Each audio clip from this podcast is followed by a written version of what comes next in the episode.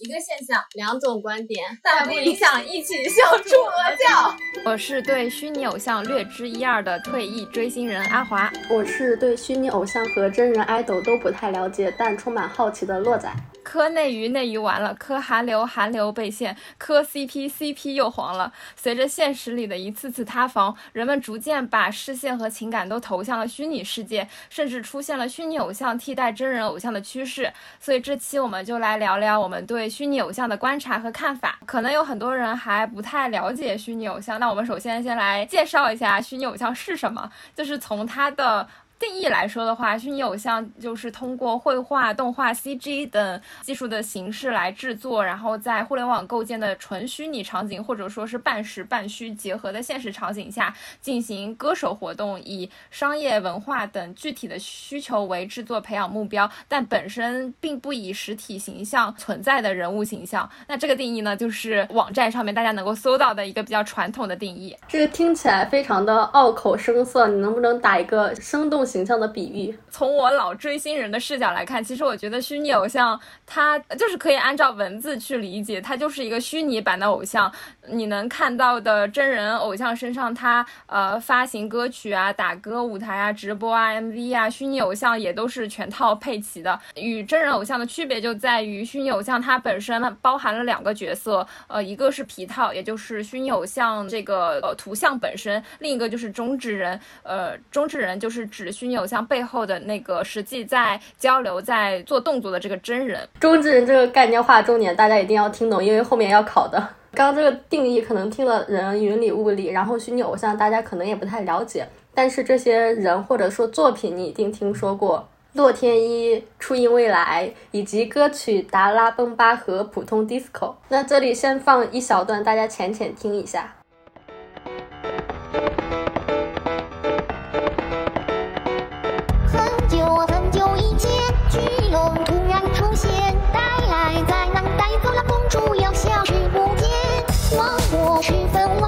世界谁最勇敢？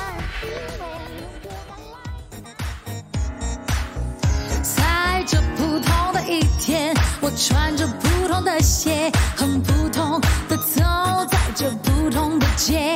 掏出普通的耳机，找点普通的感觉，来一首我最爱的普通音如果对虚拟偶像已经有了一定的基础，或者已经是入门的听众的话，其实就可以跳过这一趴，直接进行到下一段。但是对于还不是很了解虚拟偶像的听众来说，我觉得了解一下虚拟偶像的背景还是挺有必要的。虚拟偶像最早是在一九九零年的日本就出现了这样的一个概念。这个时期它比较有代表性的一个虚拟偶像，它其实是来自一部动画片，叫做《超时空要塞》。它是从这个动漫当中选取了一个女性。角色，然后对他进行虚拟偶像化，让他这个角色走出动漫的情节故事，然后成为一个偶像歌手来进行发售专辑。由此也可以看出，呃，虚拟偶像与动漫呐、二次元啊这些元素都是有着密不可分的联系。随着技术的发展，虚拟偶像也在不断的进化和完善。呃，早期比较出圈的虚拟偶像代表就非初音未来莫属了。他作为第一个使用全息投影技术举办演唱会的虚拟偶像，在多国都。举行了演唱会，就连我这样一个当时沉迷韩流的追星人，在初中的时候也都听说过初音未来。而且当我了解到他的粉丝竟然真的会花钱去买门票去听一场虚拟影像的演唱会的时候，就是整个大为震惊。就是我想我在那边辛辛苦苦存钱是为了看十几个哥哥在台上唱歌跳舞和我互动，然后这群粉丝好特别啊，他们竟然攒钱只是为了去看一个假人唱跳，所以我当时就是非常不能理解。听未来应该算是行业开拓者、拓荒人间顶级流量这样的一个集大成者吧。对，感觉是一个标杆性的偶像了。然后也是在他的这种比较成功的影响之下，呃，我们国内就完全对标他，推出了一个本土的虚拟歌手，就叫洛天依。推出之后，其实收获的效果也很不错。在圈内的话，他自己也多次举办了这种全息的演唱会，然后完成了与人类歌手的合作，接了很多产品的代言广告啊。圈外的话，他还曾经登上过央视啊、湖南卫视。小春晚啊，然后各种什么精英节的这种盛典晚会，其实这种主流电视的舞台也都还挺认可他的，所以我会觉得他还是一个挺成功的 IP 吧，流量平台都双丰收。记得我那个时候也有看到过他在卫视舞台上互动的这样的场景，就虽然有点尬，但也还是呃这个面儿还是赚回来了，就会觉得哎这个歌手还有点搞头，这个效果竟然还不错。然后也是在洛天依的这个信心加持之下，国内的虚拟偶像圈近几年的发展势头就是更加强劲了，尤其是在一片片真人偶像塌房之后，大家就纷纷把人设不会塌，呃不会有绯闻，不会违法乱纪，呃然后满足了人们的各种完美主义的情节，把这一系列的对于偶像的情节都寄托在了虚拟偶像身上，把虚拟偶像视作为一片蓝海吧。所以这一趴就是讲虚拟偶像的发展历史，对吗？它最早的萌芽、兴起，然后再到引入国内。我觉得你导师听了这一部分肯定非常的欣慰，对于你这个学术的严谨啊，什么一些积淀啊，肯定非常满意。毕业论文没有白写。那着眼于眼下的话，在这里分享几个比较火的虚拟偶像顶流吧。国内的虚拟偶像顶流，其实虚拟偶像这个分类下面还有挺多不同的类型的。然后我在搜资料的时候也是发现，它竟然下面的细分花样还挺多。它有那种偏带货属性的虚拟 KOL，他们这群呃虚拟偶像可能主要活动的平台就是小红书，然后会接一些商单啊，打造一个分享时尚生活方式的这样的一个人设。然后有的呢就是偏游戏属性的虚拟女。团，比如说英雄联盟的那个女团叫什么 K 大嘛，我也不知道是不是这么念，反正有所耳闻的。呃，然后另外还有那种主打国潮古风的抖音博主柳叶熙。然后我们这里主要对标的是真人偶像分享的案例呢，就是比较传统理解下的女团女爱豆，就不带其他的一些 buff，就是比较直接的虚拟偶像的定义。我这里选的一个虚拟偶像女团的例子就是 ASO，ASO 是一个由向晚、贝拉、嘉乐。佳然、乃琳五个人组成的虚拟女团，然后这也是我被动输入接触比较多的一个虚拟偶像团体，所以说就呃选它来进行一个分享。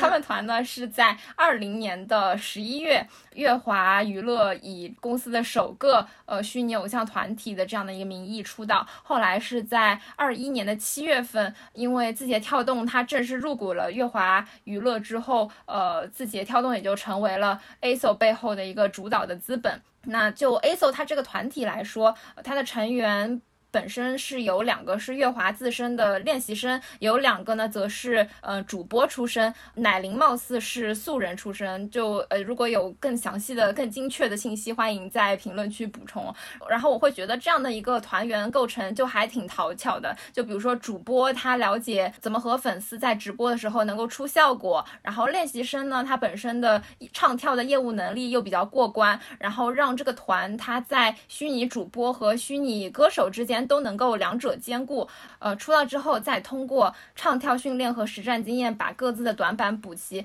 我就会觉得是一个比较讨巧的做法。就像我们之前看到的一些真人团体，可能团里面有的爱豆他主要负责综艺艺能线，有的呢他就是负责实力唱将，安安静静唱歌就行的那种。然后整个团里面综合实力比较平均，要啥他都能拿出点啥来，这样的话这个配备就会比较均衡一点。然后他们这个团主要的活动的内容，主要的就是。直播直播的话，它会有什么个人的一对一的直播，呃，然后有团体五个人整体出现的这种全团直播，然后也会有呃二三人组合的这种聊天直播。直播内容的话，就会有什么玩游戏呀，然后读粉丝的来信啊，呃，演唱会啊，呃，其实大家能够想象到的一些真人偶像的互动，就他们也都会去涉及。除了直播这一大块的内容之外，他们还会更新一些单人或者多人的舞蹈视频，然后以及他们。团队的新歌的舞台呀，MV 呀。然后也是通过他们这一年多的一个运营吧，其实是在 B 站上收获的效果还是挺好的。数据上看的话，佳然他是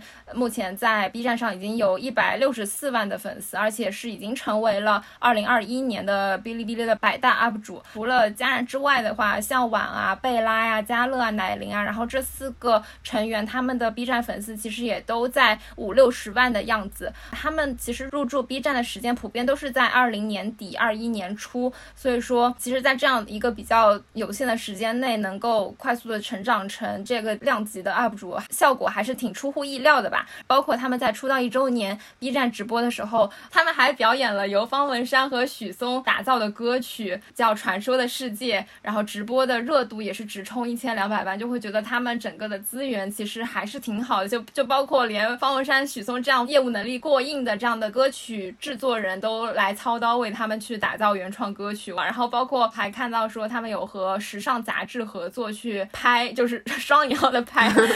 杂志封面，然后还会代言什么欧莱雅呀、夸克啊一些品牌，嗯，就会觉得好像这个嗯虚拟女团也在一定程度上受到了市场、受到了品牌的认可。听起来是一个多方强强联合的团体，字节、乐华娱乐和 B 站一起。字节提供技术和钱，乐华又是国内顶级的娱乐公司，提供唱跳方面的指导，然后再把他们放到 B 站这么一个二次元浓度挺高的社区，整一个就是天时地利人和，大家都在发挥自己的专长。就是对的人找到了对的地儿。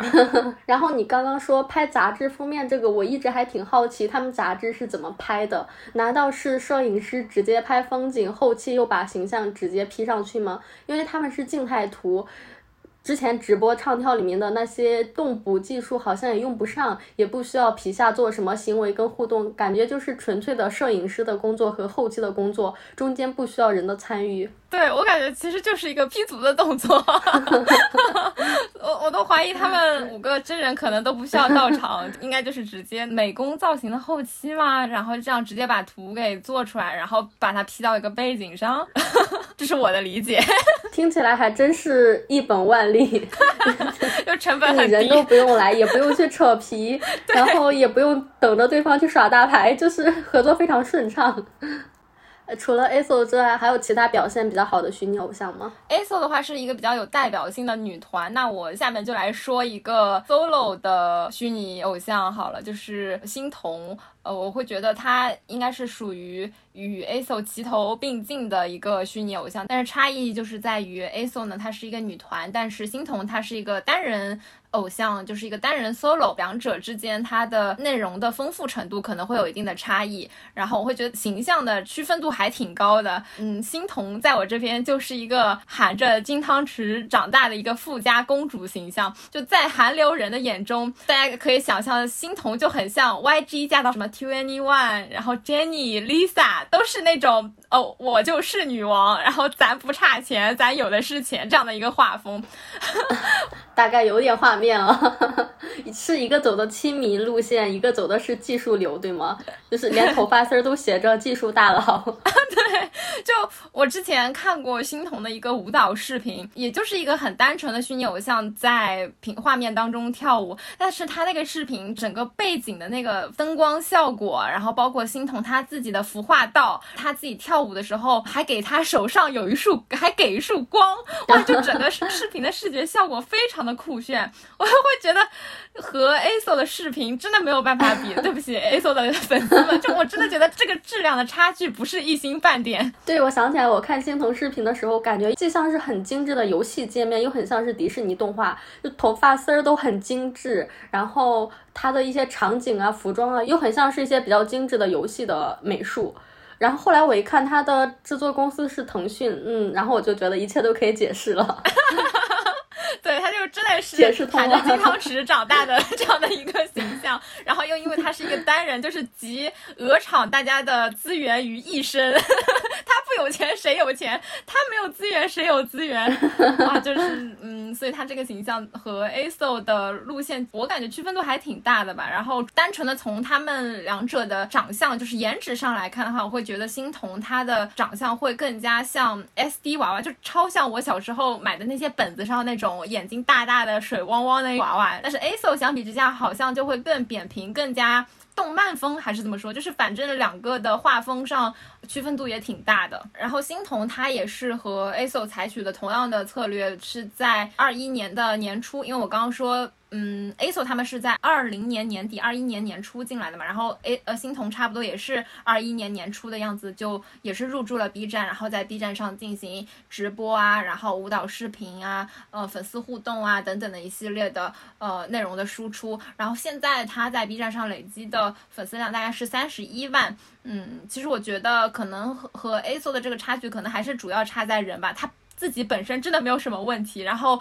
公司给到的资源也都非常给力。我去查了一下，我看他呃合作的品牌啊，呃一些代言啊，然后一些呃出场的活动啊，其实也都非常的丰富。这两个应该是目前国内虚拟偶像当中比较有代表性的女团和一个单人女歌手。这样，B 站或成最大赢家，他们人在家中坐，各个大厂带着流量从天上来。哎，但是我听说小道消息，就是说什么 B 站给 ASO 的资源曝光还会有一定的压制，说是因为呃 ASO 的背后是字节，他并不想给字节。嗯，太多的露出，但是我个人会觉得应该不至于吧，因为毕竟 B 站也是通过 A o 的直播赚到了很多直播的打赏的这个流水啊，但是。有一些 ASO 的粉丝，like 我的男朋友，他会说 B 站挤兑他的 ASO，我不知道这个是呃确有其事，还是单纯粉丝视角的一个心情。他们这种心情跟饭圈女孩也没有什么区别嘛，就觉得全世界都在压榨我哥哥，剧组也在欺负他，经纪公司也不做人，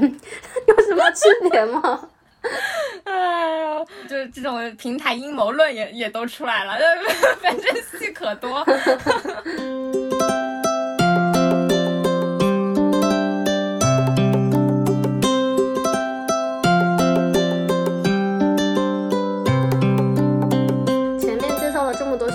像也一直在 Q 到真人偶像，那你觉得虚拟偶像跟我们传统认知里的一些真人爱豆有什么区别呢？嗯，我感觉虚拟偶像和真人偶像的。区别可以从四个维度展开去讲吧。呃，首先第一个呢，其实艺人偶像这个产业之所以能出现，还是因为它本身是一门生意，它有利可图嘛，对吧？就是因为背后有了资本，然后才会有这样的产业出现。嗯，我自己观察下来，其实觉得虚拟偶像和真人偶像他们两者的盈利。构成是差不多的吧，呃，比如我刚刚提到的虚拟偶像，他们通过直播打赏啊，一些周边产品的贩售啊，呃，品牌代言啊，然后加上一部分比较微弱的原创歌曲吧。你你这样说不会被骂吗？比较微弱，大家体会一下，比较微弱，就很像是呃真人饭圈里面很多人经常说谁谁谁顶流，大家做数据做的这么这么好，然后作品呢，嗯无。因为就是他。不是主打原创性的那种歌手定位了，就是大家都可以理解。好，你继续。真人偶像他们的盈利收入可能一部分是来自于品牌的代言啊，然后也是呃一部分的原创歌曲啊，然后周边的贩售啊，然后再加上一些直播。呃，我之前有看到一个数据，说二零二一年有八成的网民为虚拟偶像每月花费在一千元以内。而且有百分之三十七点六的网民都表示愿意花更多的钱来支持自己的虚拟偶像。然后具体有百分之二十九点五的人为虚拟偶像月均的花费是在五百到一千元，百分之二十七点三的人花费是在二百到五百元，百分之二十三点二的人他的花费是在两百元以下。所以说从消费力上来说，其实我觉得，呃，虚拟偶像它的盈利也并不低，其实是是出乎我的意料的。我会觉得，哎。大家为虚拟偶像氪金的意愿还挺高，但是我会觉得虚拟偶像这门生意它可能盘子还是太小了，因为嗯，就算他再怎么打赏，我会觉得真人偶像一个品牌代言就直接给搬回去了吧，因为现在像嗯顶流什么嗯王一博应该算吧，就是他的一个代言接下来他的费用就很高很高了呀。但是虚拟偶像它的整个盘子很小，嗯，它的走红是很受这个平台限制。就比如说 ASO，它一开始。他毕竟是呃字节的娃嘛，所以说一开始他们的直播平台主平台主阵地是在抖音，但是在抖音上就是一直没有火起来。呃，但直到他们入驻到 B 站，找到了适合自己的土壤和 B 站原生的二次元文化一拍即合，然后才爆火起来。即使他们现在在 B 站上累积了这么大的名声，但是其实他在抖音，像这个抖音，它以亿级为单位的这样的一个流量平台上面，其实能够分给 ASO 的流量也还是很少。所以说我会觉得。两个平台截然不同的这个社区氛围，还是起到了决定性的作用吧。这无形当中就局限了虚拟偶像它的受众圈，可能永远达不到真实爱豆的这个量级。如果永远比较绝对的话，我就会觉得。目前看来比较难去追赶上真人偶像的这个量级吧。那么商业资本他会买账吗？我就会觉得可能它的整个生意的体量是不如真人爱豆的体量那么大的。我觉得体量跟商业能力并不是完全成正比的吧。虚拟偶像虽然基数小，但是大家愿意花钱氪金。真实爱豆的粉丝好像很多都是白嫖的，就不像我一样。对，我就不指名道姓了。这里可以类比一下电子书和影视作品的受众。嗯，我们可以把电子书理解成虚拟偶像这个圈，影视作品的受众理解为真人偶像的粉圈。虽然说看电子书跟网络小说的人数比较少，远远比不上看影视剧的人。但是他们书粉圈的商业生态是比较健康的，持续变现的能力也优于影视。一些大的影视平台，腾讯啊、爱奇艺啊，他们花几个亿去做一部电视剧，但是观众并不愿意去买会员，或者顶多买一个月，等剧播完马上就走人。哇，这个好像也是在说我，非常的真实。但是看小说的人愿意为一部小说花十几块、几十块，花完钱之后，他们还会接着为新书付费。所以这样看来。体量跟商业能力并不是完全对等的，你不能因为电子书或者说虚拟偶像的这个体量小，你就觉得商业不会买账。这个应该更加长久的去看待吧。有道理，感觉是提供了一个新的思路吧。我之前就会觉得。盘子的局限可能就是固定了下来，再怎么发展也不可能突破那个圈。那可能它的一个嗯持续的盈利，说不定能成为最后的赢家呢，也指不定。可能他们不在数量多，在于质量优吧。刚刚讲的是盈利模式，但是众所周知啊，这个虚拟偶像圈的粉丝是一个非常重要的存在。那喜欢虚拟偶像的是一群什么样的人呢？我还是上网查的一个数据，说二零二一年中国虚拟偶像爱好者的画像显示，有百分之九十二点三的虚拟偶像爱好者的年龄在十九到三十岁之间，呃，女性占百分之五十三点六，男性占百分之四十六点四，男女比例是相当基本持平的。然后这群人多为中高收入人群，月平均收入五千以上的占百分之七十五。呃，从数据看下来的话，呃，首先我感觉年龄是比较符合我的预期的，就是和 B 站平台这个 Z 时代的画像高度重合。但是男女性别比例还让我挺吃惊的。我一开始以为，呃，虚拟偶像他的粉丝可能会说是男性群体更高一点，但是数据上来看，呃，基本持平，反而是女性更多一点点，就这个还挺让我意外的。关于中高收入人群这个，我好希望各大统计平台能统一一下口径，到底什么样是中高收入？在这个调查里面，他把一个月五千都算为中高收入人群，但是又经常看到一些统计，说什么家庭资产在两千万或者是什么多少钱以下算是贫困人口。就好希望这些统计平台能统一一个标准，每次都好迷惑。他可能觉得在追星这件事情上，五千以上就可以算中高收入，毕竟太多都是未成年人。哦，有道理，有道理。然后之前有观察到比较有意思的是，呃，虚拟偶像的饭圈，我这里就更加精确一点说，就是男性嗯粉丝为主吧，就是一开始他们都是痛批真人偶像饭圈的一群人，呃，又我这里又把我男朋友拿出来做反面教材，就比如我的男朋友在粉虚拟偶像之前，他们看到。真人饭圈就是痛批，嗤之以鼻，就会觉得这么傻的周边只有无脑粉丝会去买，会去氪金啊！哎，但是等粉了虚拟偶像之后，他们也是会对着虚拟偶像嗷嗷叫，然后蹲点抢那个周边，然后直播氪金。虽然我男朋友没有氪金，但是其实大部分都是会去氪金啊，给他刷礼物啊什么的，就贼有意思。就是前后这个反转 非常的打脸，什么苍天饶过谁？对。不过我会觉得，不同于传统真实偶像的饭圈，什么给哥哥打榜，然后买专辑，呃，其实虚拟偶像的饭圈，他们的示爱方式还挺清流的，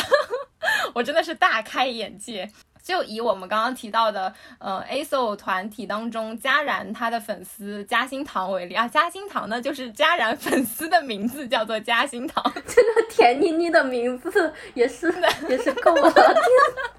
我无语。对你就可以想象 B 站直播间一群呃宅男，一群男生，他们头上顶的那个呃粉丝牌就是叫嘉兴堂一级、嘉兴堂十级、嘉兴堂八级这种。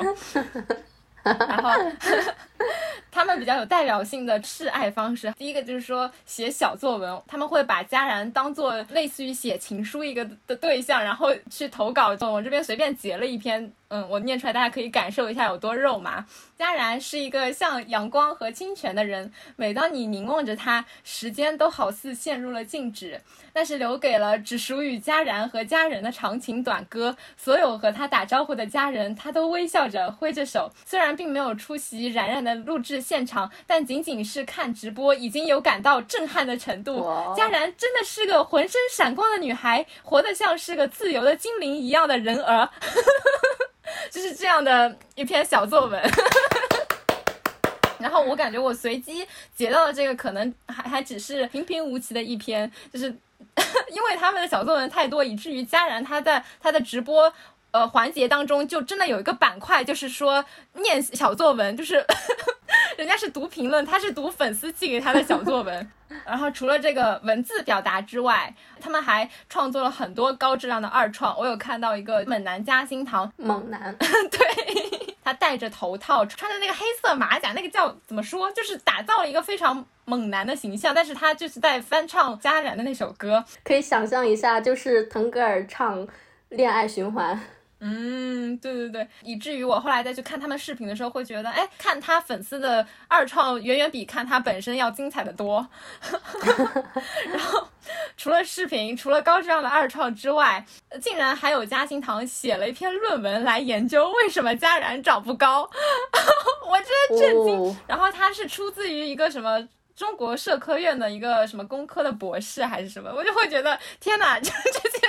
博士他嗯学术素养是多么的高，以至于他要用学术论文的研究方式来研究一下他的偶像，他的虚拟偶像长不高这件事情，一本正经的胡说八道，就是在路人看来，我就是会觉得太神奇了。我昨天在搜资料的时候发现，除了佳然的这一系列呃粉丝的呃。嗯，示爱方式之外，其实之前像洛天依的他的一些呃知名的歌曲也都是粉丝原创的，甚至有一个洛天依的粉丝，他就是以呃为洛天依创作高质量的原创歌曲而被大家所熟知，甚至在 B 站上呃已经有了百万粉丝，然后并且把自己创成了一个。B 站百大 UP 主，我就会觉得天哪，人家这个追星才是一个正能量的追星啊！对比之下，之前真人偶像的粉丝有部分呃脑残粉这样非理智的去为爱豆拉票啊，什么倒牛奶这一系列的事件，好像对比之下，虚拟偶像的饭圈确实算是一个更加健康、更加有创造性、更加正能量的一个饭圈环境呢。还可以看到他们粉丝本身的创作力是非常强大的。我作为一个普通网民，我看到的虚拟偶像圈就是由偶像和粉丝共同构成的这样一个样子。为什么特别把粉丝强调了一下？就是因为我觉得粉丝的存在和产出在虚拟偶像圈非常重要，它的占比是一个非常非常重要的部分。因为在我的理解里啊，就是我的个人理解。非常的浅薄，非常的外行啊！我觉得虚拟偶像的外形跟动作表情还是比较单一的，表情也没有很丰富，他们的动作也不像真人这么的流畅自然，也没有很多小动作让你去挖掘，所以说在粉丝进行。二次创作时，只能依靠他们一些模式化的表情跟简单的动作来展开发挥。对于剪辑的人来讲，难度还是挺大的。但是这么大的难度，居然还有很多粉丝全力应援，产出了很多的二创作品，可见他们粉丝团体投射的感情之深，是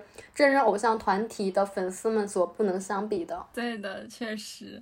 所以我感觉这也是为什么，嗯，就是这群之前对于真人偶像的饭圈非常嗤之以鼻的人，他们在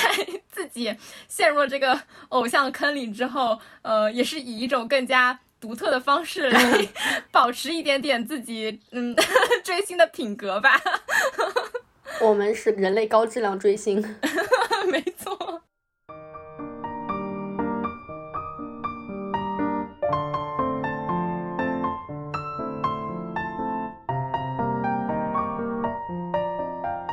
前面说完了粉丝，就不得不提到偶像本身。我觉得对于虚拟偶像来说，他。的优势在于它有一定的私人空间，它甚至可以做兼职，什么白天正常上班或者晚上来做直播，我觉得也都是 OK 的。但是，呃，缺点就是在于，嗯，虚拟偶像它的名利、它的流量只认皮套，它是不认背后的这个中之人的。但是真人偶像的话，它的缺点就是在于自己的私人空间被无限的压缩，呃，但是好优点就在于。呃，整个市场流量、名利，它都是是认自己的这张脸。虚拟偶像和真人偶像这样不同的处境，也就导致了偶像粉丝资本之间的关系产生了一个比较微妙的变化。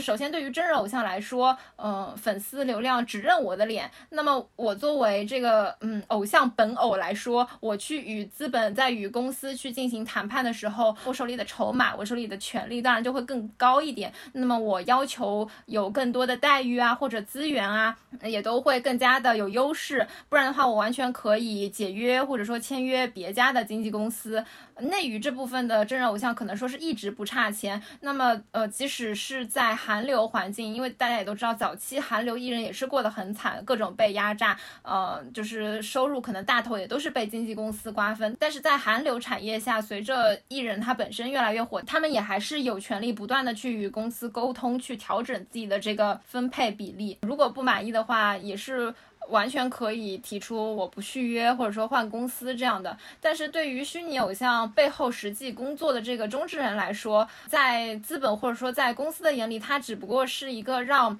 皮套活动起来的一个工具。流量商业其实都是只认皮套本身，而皮套的所有权在公司的手里，没有了皮套的中之人本身是不受到市场认可的。所以中之人能够与公司相抗衡的力量其实是很薄弱的。呃，公司他把中之人裁掉之后，对于他来说，无非就是换了个工具。有部分粉丝可能会觉得，啊，你这个中之人没有之前的那么的适配，然后我说我不粉了，然后这部分的粉丝流失了。但是也有可能因为换了一个工具之后，他吸引到一批新的粉丝，并不影响这个虚拟偶像本身的运作。但是对于本来的中职人来说，他的。自己的再就业就成了一个问题，因为他的这种人设可能本来在市面上已经见过了，那如果他又要再去扮演另外一个皮套，那他就必须要再去谋一个新的路数，或者说他要改变他原来的一个呃表演的方式，那其实对于中职人自身来说，他的成本是很大的。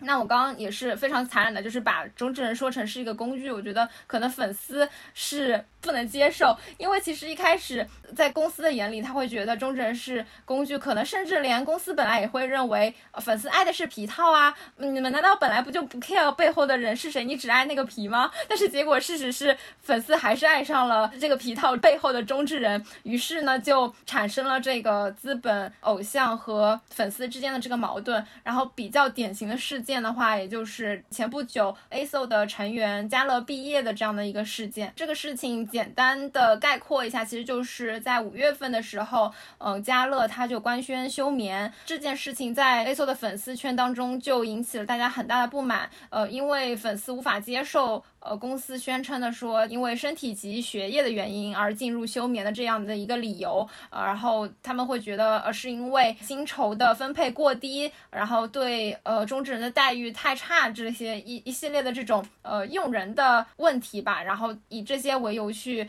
质问运营平台对于中职人的待遇过于剥削，然后导致嘉乐产生了这个身心俱疲的状态啊，或者说是怎么样的一个情况，然后导致他呃宣布毕业。我在看看到。这件事情的时候，我，其实就会觉得应该就是粉丝心疼中之人了吧，然后他们就会在质问公司说：“你们怎么不把他们当人看呢？”哎，然后会觉得这味儿就很像我之前粉真人啊，就是会说：“呃，你们怎么不把我们哥哥当人看？怎么不给哥哥应有的权利？怎么绕了一圈虚拟偶像又变成真人了呢？”我觉得这个问题可能也会困扰到资本公司，就会想说：“哎，我本来也没把他们当人看啊，就是大家不都说好为了不塌房只喜欢皮套呢？怎么？”那就出尔反尔啊！我会觉得资本自己可能也很迷惑，心里想：我好不容易搞了一个这么精致的皮套，结果你们这群粉丝又给我绕回真人偶像的这个坑里去了。因为我其实我在看的时候，我也会觉得，哎，虚拟偶像的粉丝担心的事情，怎么和我当年追星的时候心态一样呢？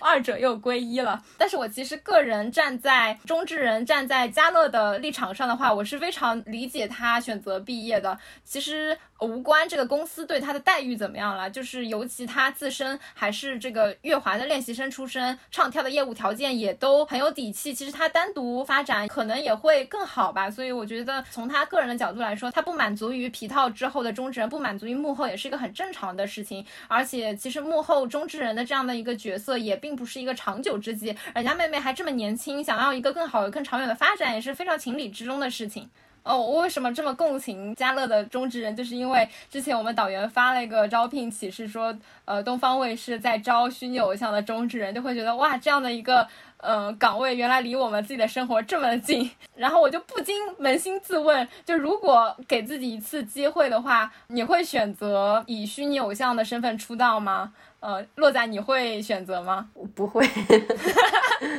为什么？可以说说理由。嗯，我我好像从任何一个角度都找不到一个 让我去做选择出道的理由。首先从发展来看，可能这个行业未来的发展是很好的，我刚在前面也讲过。但是我作为行业内的一个普通个体，在我从业的几年里面，我看不到未来的希望。那从当下来看，虚拟偶像的真人，也就是中之人是非常被动的。嗯，你每天演出的这些。鲜花、掌声跟光芒都不属于自己，自己只能躲在一个皮套或者说工具的后面。嗯，这个虚拟形象给别人带来的是光，但其实我一直躲在黑暗里面。形象给别人带来的是陪伴，但其实我自己又非常的无助和迷茫。再从粉丝来看的话，他们喜欢的虚拟偶像是一个 元气满满、人设鲜明的形象，承载了他们的某种寄托。这个我也 更做不到了，所以说我不会选择虚拟偶像出道。况且还有一些现实的例子，像我们刚刚讲的字节跟月华他们打造的这么一个顶级的团体吧，他们的成员处境都这么艰难了，那我。更是不行吧，而且我之前还看到新闻说，他们是在杭州嘛，每天没日没夜的训练，练到失声的程度，就是都发不出声音了，一个月好像是八千还是一万块来着，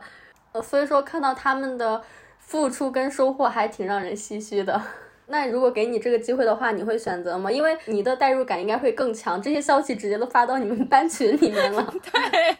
呃，然后我会觉得我应该也是不会去选择做虚拟偶像。嗯，而且我甚至还考虑了一下，我在虚拟偶像和真人偶像之间，我应该选择哪个出道呢？就是，哇，你好认真的。就是既然是个假设题，我们就把它撑满条件。就是我说 我就是有这个出道的前提。那在这个前提之下，即使真人爱豆真的很难火，然后他的私生活也要被暴露在呃舆论。监控之下，然后会有各种条条框框的约束，然后付出的代价和风险都特别大，有各种各样的缺点。但是我也还是会更倾向真人偶像，而不是去选择虚拟偶像。因为真人偶像的话，我就是给自己赌一把吧，赌赢了我就是万众瞩目，我就是一夜成名；赌输了，无非就是普通的泛泛之辈，我重新跳槽谋条出路罢了。但是虚拟偶像就像你刚刚说的那样，就是无异于把自己置于一种非常尴尬的境地当中吧，就是即使。虚拟偶像的人气，它能够达到真人偶像的级别，但是我作为中之人，我自身的努力，我的价值，呃，粉丝的喜欢或者不喜欢，都会因为虚拟这两个字而变得非常的暧昧不清。我会觉得我会一直在这个到底是皮套的。价值还是我自己中之人的这个价值之间一直纠结，一直犹豫，然后这种犹豫也会很大的动摇到你去从事这份工作。就像嘉乐那样，他当他处于一个比较困难的经济下的时候，他可能就会想说，那我要不就放弃去从从事别的。所以我会觉得虚拟偶像目前还不是一个比较成熟的就业方向吧。然后像我们俩的这些顾虑也都会成为大家是否进入虚拟偶像行业的一个阻碍吧。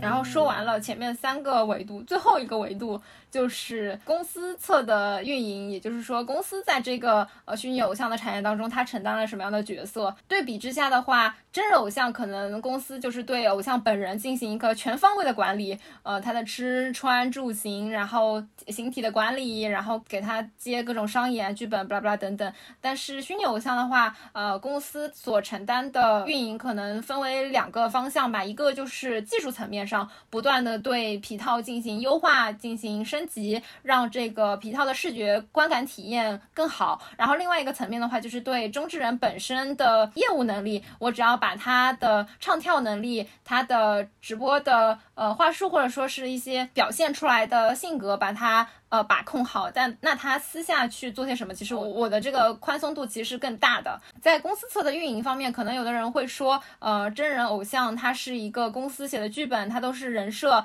呃，但是虚拟偶像的话，因为他躲在这个虚拟皮套的背后，他的真实的部分会更多一点。呃，但是我其实个人会觉得，无论是虚拟偶像也好，还是真人偶像也好，它都是一种人设。这种人设可以理解为在镜头前营业的这层皮。那虚拟偶像它体现出来是。是一个有形的真实的一个皮套，但真人偶像它是一种无形的与本人二合一的这种皮套，无论是有形还是无形，都是公司运营当中呃精心策划好、设定好的一个呃角色的形象。很多喜欢虚拟偶像的粉丝说啊，我粉虚拟偶像是单纯喜欢那个皮套形象，他不会塌房。那其实也还是有塌房的风险在的。就比如说在虚拟偶像当中的这个开盒事件。就是一个一直隐埋在皮套和中之人之间的一个雷吧。因为其实，呃，虚拟偶像在与粉丝的长期互动陪伴过程当中，粉丝不仅喜欢的是皮套形象本身，他更加享受与中之人的互动，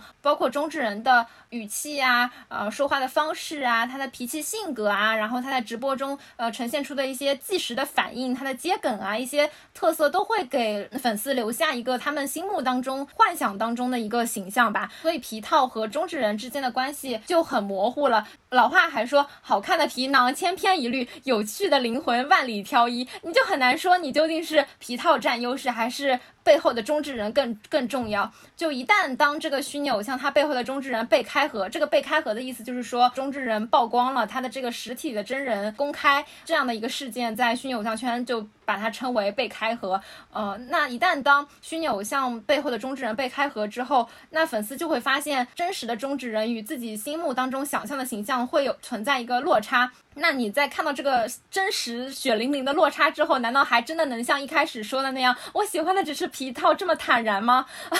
所以其实这种落差就和我们当初在追星的时候说啊，这个哥哥他在台上表现出来的呃形象和他私下私生活他的一个嗯行为的一个落差是完全一样的一个体验吧。然后这样一绕，就又回到了粉真人的这个套路当中，又回到最初的起点。对对对，你就是真真假假，很难。分别，我之前还有听说过有一个虚拟主播，他还不算偶像吧，他就是一个虚拟主播，叫像海子姐，呃，她就被开盒了，然后还被扒出来她的呃真实本人的一些私人情感问题啊，什么男朋友、前男友，什么开房啥啥啥的，其实都是一些普通个体的一些呃私人情感问题吧。但是呢，因为他呃虚拟主播扮演的这样的一个角色，然后被开盒之后就会。呃，给粉丝一种开盒前后的落差感，所以我觉得其实混这个虚拟偶像圈的呃粉丝，也就是这群用户们，其实内心都非常明白，当这个虚拟的人被开盒之后，自己会受到的打击。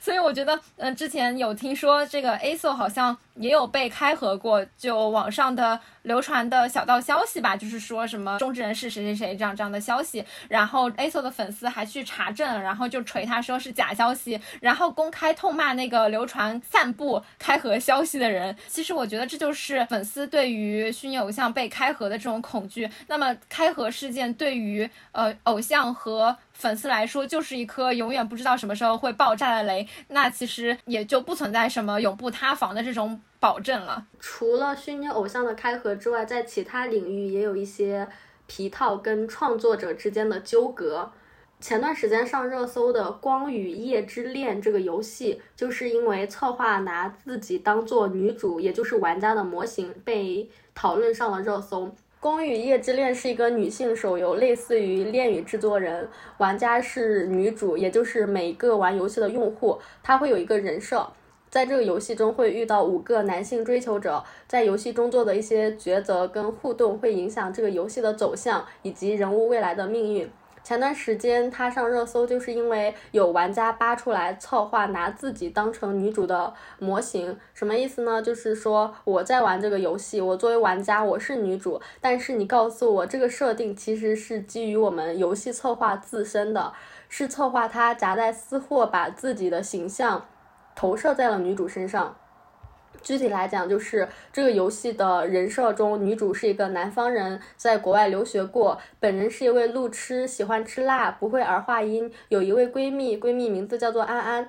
等等，都是游戏里面的一些细节吧。后来大家找到了这个游戏策划的微博，发现这些设定其实就是作者本人跟他发的一些微博内容都能对得上的，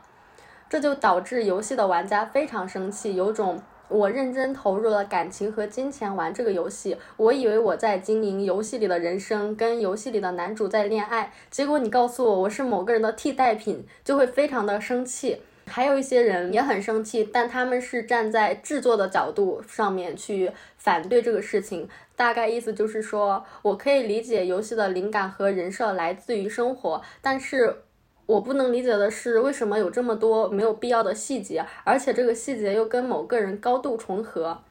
嗯，所以说算是掀起了一场腥风血雨吧。后来官方也发了声明，说了好长一段很真诚的文字，大意就是说我们游戏策划并不是女主的原型，还在声明里面解释了。一开始他们选定人设时候的一些内部的前期工作，有很多次大规模的问卷和市场调研啊，还归纳出了现代中国女性的用户画像。之后还通过小组访谈去了解现代女性对于个人生活、职业理想、爱与情感的追求和互动是什么样的看法，有什么样的期待。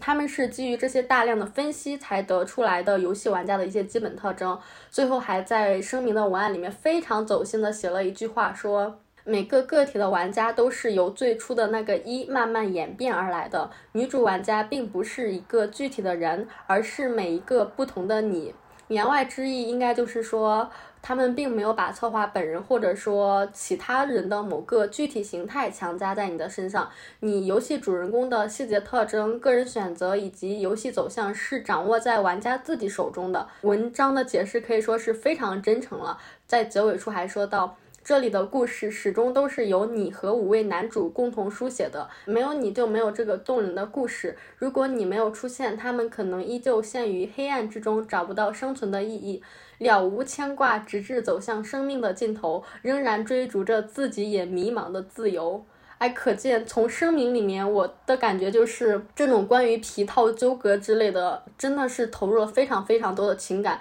游戏玩家非常真情实感的扒出来之后去反对这个事情，然后连他们的公关跟声明都讲的这么走心，可见这是一个 情感连接有多么重要的娱乐形式吧？对，就针对这个事件，我也可以简单谈谈我的看法。其实这个《光与夜之恋》，然后也包括呃说的这个《恋与制作人》，我都玩过。一把子，所以我也算我我也算半个这个游戏的玩家吧。从制作角度上来说，我也挺不能够理解，就是一个游戏策划，他可能在写剧本或者说写脚本的时候，融入了一些自己的生活体验，这不是很正常的一件事情吗？比如说人家的一个呃电影电视的一个剧本，那。还不都是来源于自己的生活经验、生活体验，或者说是听听闺蜜的吐槽，然后把呃朋友的朋友、朋友的素材都融进来，然后才写成了一篇剧本吗？我就会觉得粉丝也太难伺候了吧！就是你写的太假吗？他又嫌你太悬浮、太不接地气，然后你融入一些呃真实体验，他又会觉得你的元素过多，你是在 把自己的故事投射在这个女主上，你影响了她的体验。我会觉得创作者也好难呀，人家也就只是个打工人写。写写剧本呀，他招谁惹谁了？可能这就是为什么你是前游戏玩家吧，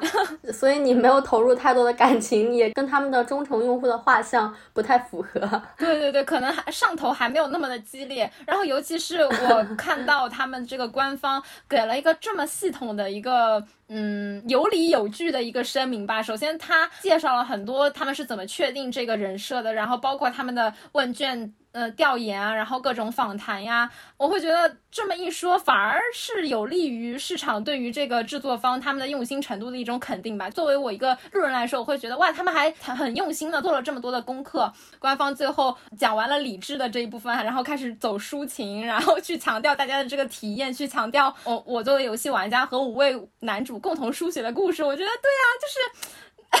这才是重点呀！我会觉得官方也非常的煞费苦心，可能这就是你之前说的韩流人的粉丝很好哄，我觉得在你身上就体现的很典型。哎呦，那可能就是这个乙女游戏圈的粉丝也很好哄吧，所以说官方才要这么真诚的去好言相劝，非常用心的去告诉他们，他们的本意并不是这样，就是并没有说想要伤害他们的体验，只是呃，官方好辛苦，真的很辛苦，我看到了。我这里插一句，就很多人他们生气的点在于，嗯，自己好像成了一个人的影子。呃，我以为我在跟这几个男主谈恋爱，结果你告诉我我只是一个替代品。他们好像对于这个点非常的生气。嗯，还是不能理解，对吗？我猜测一下，有可能是我在玩的时候，我还是很清醒的知道，呃，现实当中我不可能和五个男生同时。恋爱就是我在进入这个游戏世界那一刻，我就知道这是一个虚假的人，所以他其实。呃，投射了谁与我本身是没有关系的，我也不会成为谁谁谁的影子，谁谁谁的替代品。但是可能就是用情过深之后，这些玩家他和女主二合一了，就是我就是他，他就是我，你投射他，你就是在投射我，我就成了一个替代品。我感觉可能就是嗯，虚拟和现实的这个分界的模糊吧，就是导致这个情感过深，过于上头了。我猜测会不会是因为这个原因？刚刚是我们所不能理解的乙女游戏圈，但是阿华，你知道吗？除了饭圈、虚拟偶像这种，还有迪士尼圈。啊，展开说说。我有个朋友很喜欢去迪士尼，据他说，那些特别喜欢去的人中，还有一个小圈子。大家经常在微信群里面聊天聊日常，分享自己今天又去了迪士尼玩，甚至很多人一周都要去好几次，跟里面的玩偶互动啊什么的。因为里面的玩偶是由不同的几个工作人员扮演的吧，大家都在轮班。去的多的这些人，甚至能分辨出来今天玩偶下面是哪位工作人员。哇天，这个应该也勉强算是皮套和中之人吧？对，就是一个纯真实世界的皮套和中之人。好具体，就虚拟偶像，他那个皮套是假的，但是现实当中，人家的皮套就是那个玩偶装，人家就真真实实的穿在身上。就我之前是有所耳闻，迪士尼的 IP 粉对于迪士尼这些角色的热衷程度，就就包括之前琳娜贝尔的一些周边出来的时候，这么多热衷的粉丝去排队去给他买，什么一周去好几次，我也能够理解，就是在我的认知范围之内。但是没有想到他们连扮演这些玩偶背后的工作人员。他们都能分别出来，不愧是内行人。对我当时听到的时候，真的也是整一个大震惊。对呀，哇，在外行看来，就打死我我也认不出周一的林娜贝尔和周五的林娜贝尔有什么差别吧。然后我就在想，就假如说是他们内行的粉丝，他们是不是也会挑？哎，我就喜欢周三那个，我就每周三再去。嗯，真的没有想到有这么多活在皮套下的尴尬的人们，太难了。还有是小说、漫画人物的现实微博，有一些作者会连载小说或者连载漫画嘛，他们在小说剧情里面会有不同的主角、配角，主角跟配角他们在剧情里面也会玩微博啊，会发一些生活相关的内容，然后这些内容都是剧情的某个组成成分。这样一来就会有读者去取一个跟小说中主角的微博名一样的微博，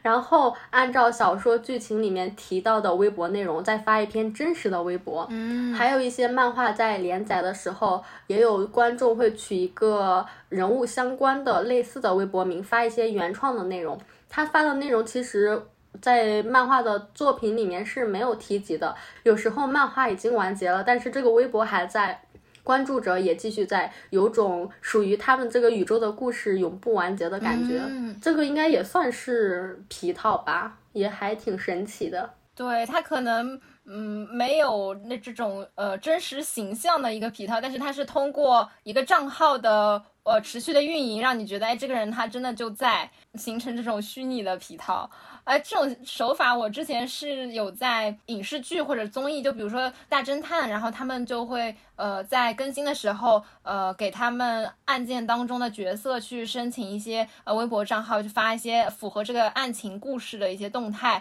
然后甚至可以从他们的微博动态当中发现一些案件相关的线索。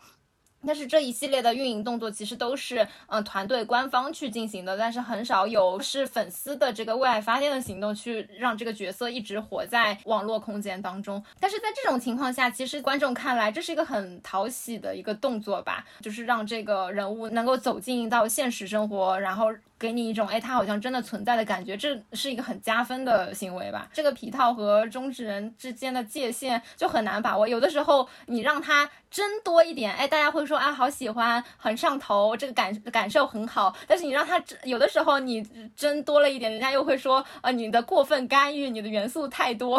这个尺度真真假假的尺度就是很难拿捏。而且你之前说这种运营一般都是在节目播出期间才会搞，结束之后账号。就不太更新了，是吗？对的，对的。果然打工人是没有感情的，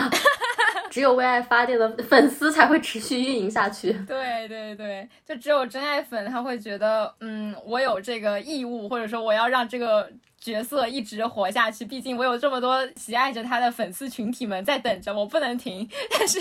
官方团队就说啊，我们这季结束，完工，完结，结束了，就不运营了。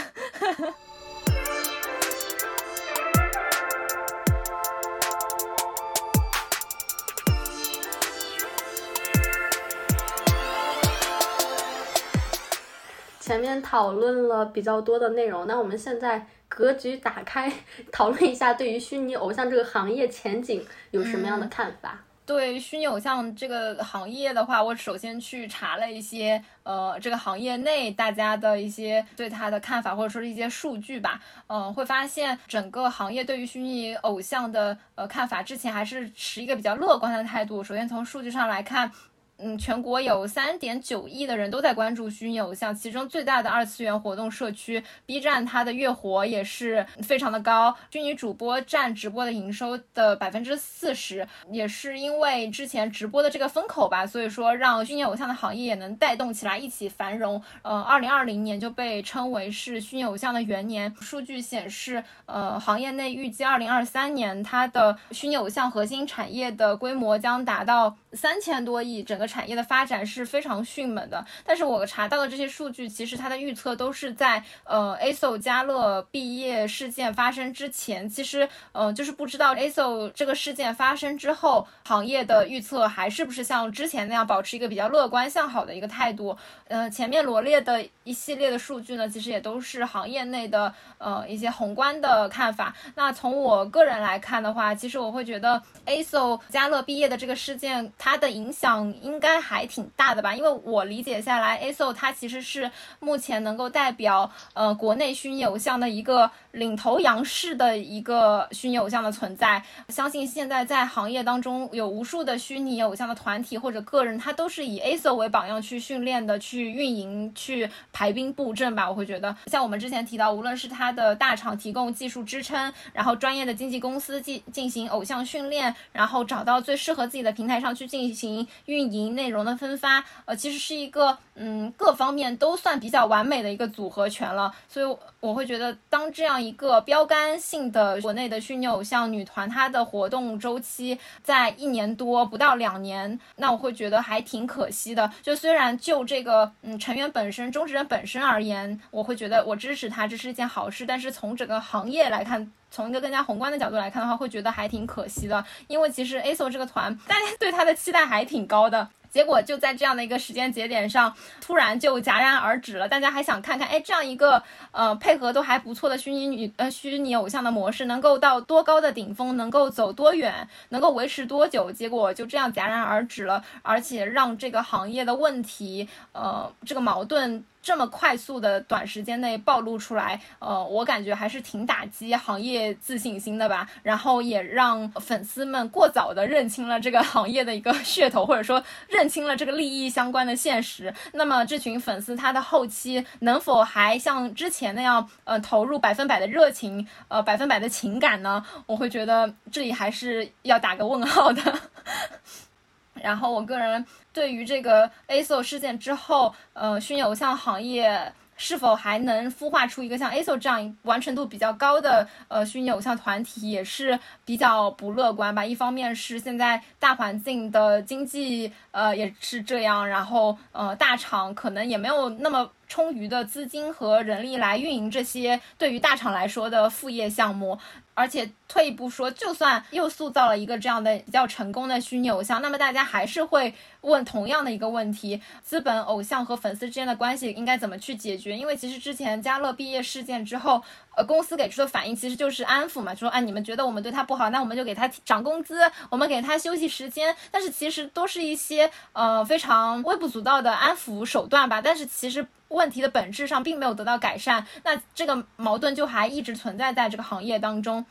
所以说，相比真人偶像行业的话，呃，虽然真人偶像行业也存在着一些矛盾，但是我个人会觉得它体量更大嘛。那资本和市场都愿意为了这个数据流量去拼一把，搏一搏，单车变摩托。对 对，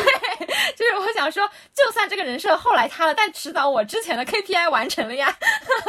但是虚拟偶像它的体量没有呃真人偶像的体量大，哎，它毛病还不比人家少。就我们刚刚说的。很多问题就会觉得啊，是两者共存的一些呃矛盾点。那资本和市场的态度肯定就会更加谨慎一点吧。粉丝这边来说，呃，他可能会讲，呃，没关系，我们不要求破圈，我们不要求呃虚拟偶像的体量做大，我们圈地自萌挺好的。那对于粉丝来说，他可能是这样很单纯的一个诉求。但是呃，资本少了的话，那中之人注定过得不会好啊。然后这就又绕回了之前的那个问题。所以我会觉得，对于虚拟偶像的。态度持一个比较悲观的看法吧，然后会觉得，呃，虚拟偶像可能只能作为偶像产业的一个小的分支，它应该还是很难去真正的替代真人偶像。然后真人偶像在经历了一个一段时间的低谷之后，后面又会成为流量和舞台的主角吧。我个人还是偏乐观的吧，因为目前虚拟偶像这个圈里面，粉丝的消费行为是。有助于后期发展的，他们在一开始培养了大家的付费习惯，在最初就树立了比较好的规则。那我们反观影视行业，找一个反例来比的话，他们一开始就疯狂的烧钱。告诉大家说，我们平台什么都有，而且免费，你快来这里看。这就导致大家默认了，我看视频就是不需要花钱的，就是不应该看太多广告。所以就导致现在观众的付费意愿不强，又不想点播，广告稍微多一点就不愿意。但是在虚拟偶像这里，在一开始粉丝们就投入了很多的金钱和情感。在最初树立了一个比较健康的消费习惯吧，从商业角度来理解的健康哦，然后从他们这个角度来看，未来发展也是比较乐观的。所以我觉得，嗯，虚拟偶像这条商业道路吧，可能走的会很慢，天花板可能也比较有限，但应该会比较稳的慢慢向前走。我是这样的一个偏乐观的心态。嗯。可能走的是更加稳健的一个道路吧，不像真人偶像那么大起大落。对。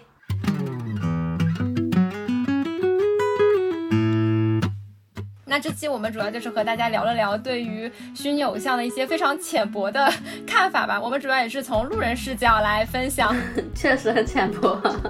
对对对，呃，如果有行业内相关或者说是虚拟偶像的粉丝，呃，也欢迎大家理性补充。呃，如果是第一次了解虚拟偶像的话，也欢迎大家在评论区聊聊你对虚拟偶像这样一个比较新鲜的呃市场的这样的一个看法。那我们本期就到此结束啦，大家拜拜，下期再见，拜拜。欢迎大家在各大播客平台订阅《人间烟火也可爱》。有任何建议或者选题，欢迎投稿给我们，可以添加微信可爱 FM 幺幺幺七，或者发送至邮箱“人间烟火也可爱”的首字母小写幺幺幺七 at 幺二六点 com，也可以在生动词里面扫我们的听友群二维码直接入群哦。